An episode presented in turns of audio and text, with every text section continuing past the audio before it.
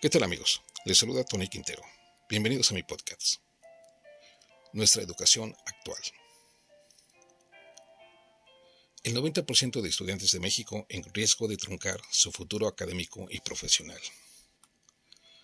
Así lo señala un artículo que se acaba de dar a conocer y que refleja una situación crítica en la educación en nuestro país. El 90% del alumnado de entre 4 y 14 años en México registra deficiencias en matemáticas y muy baja comprensión de lectura e inglés, según un estudio realizado a 40.000 estudiantes en el país durante 2023, lo que significa que hay 10 millones de estudiantes que están en riesgo de truncar su desarrollo académico. Estamos hablando de que consideramos que solo 23% de ese universo de 10 millones de alumnos podrán llegar a la universidad de no contrarrestar el impacto en sus conocimientos académicos que se registra tras el periodo de emergencia sanitaria de la COVID-19, describió el director de expansión de la transnacional japonesa Kumon y responsable del estudio Héctor Barrera. Estos datos van en línea con el informe Niñez en Pausa del Fondo de las Naciones Unidas para la Infancia, UNICEF, que sostiene que en América Latina más de 3 millones de niñas y niños se encuentran en riesgo de abandonar la escuela permanentemente. Y en México, de acuerdo a cifras del Banco Interamericano de Desarrollo, BID, 628 mil niñas, niños y adolescentes se sumarán a las abrumadoras cifras de la deserción escolar. El resultado del estudio de evaluación a nivel nacional en México realizado por Común destacó el académico, nos confirma también que el rezago es de cuatro años para matemáticas y de uno a dos años en lectura e inglés.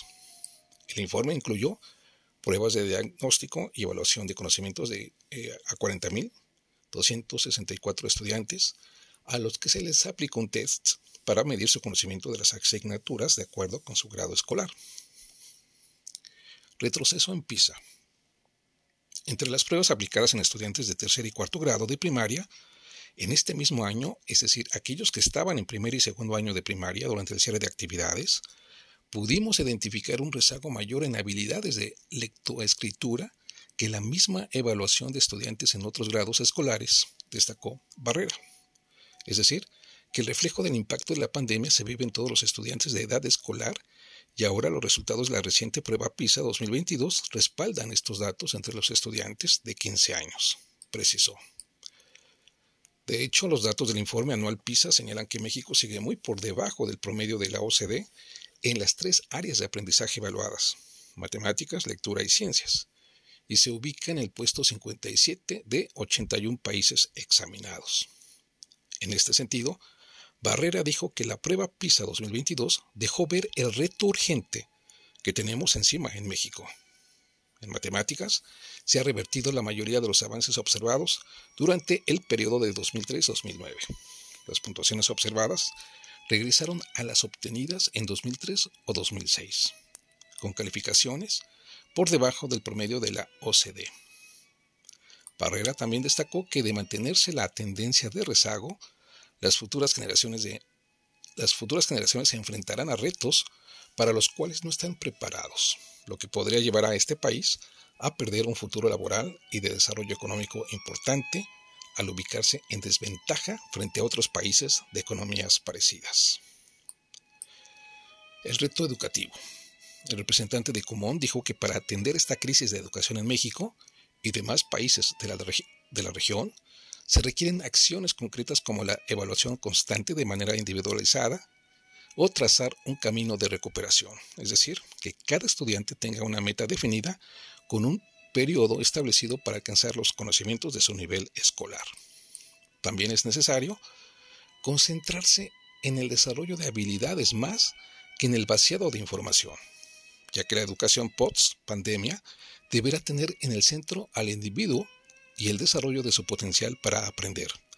Es decir, enseñarles a aprender a aprender y concentrarse en tres enfoques. El desarrollo del pensamiento matemático, la habilidad comprensora de lectura y el dominio del inglés. Considero que estas acciones en camino a la llegada de 2030 nos permitirán tener mejores condiciones para que los más de 10 millones de estudiantes de, en edad escolar y que hoy tienen entre 4 y 14 años puedan tener en sus manos las herramientas esenciales para un futuro más prometedor. Concluyó. Bueno, esto fue eh, publicado por la agencia EFE. Y pues una vez más, se ilustra perfectamente nuestra crisis educativa, que aunada a la pandemia del COVID-19, pues ya estábamos arrastrando esta severa crisis que ahora se, se empieza a reflejar de manera ya muy crítica. Pues amigos, nos escuchamos en nuestra próxima edición. Hasta pronto.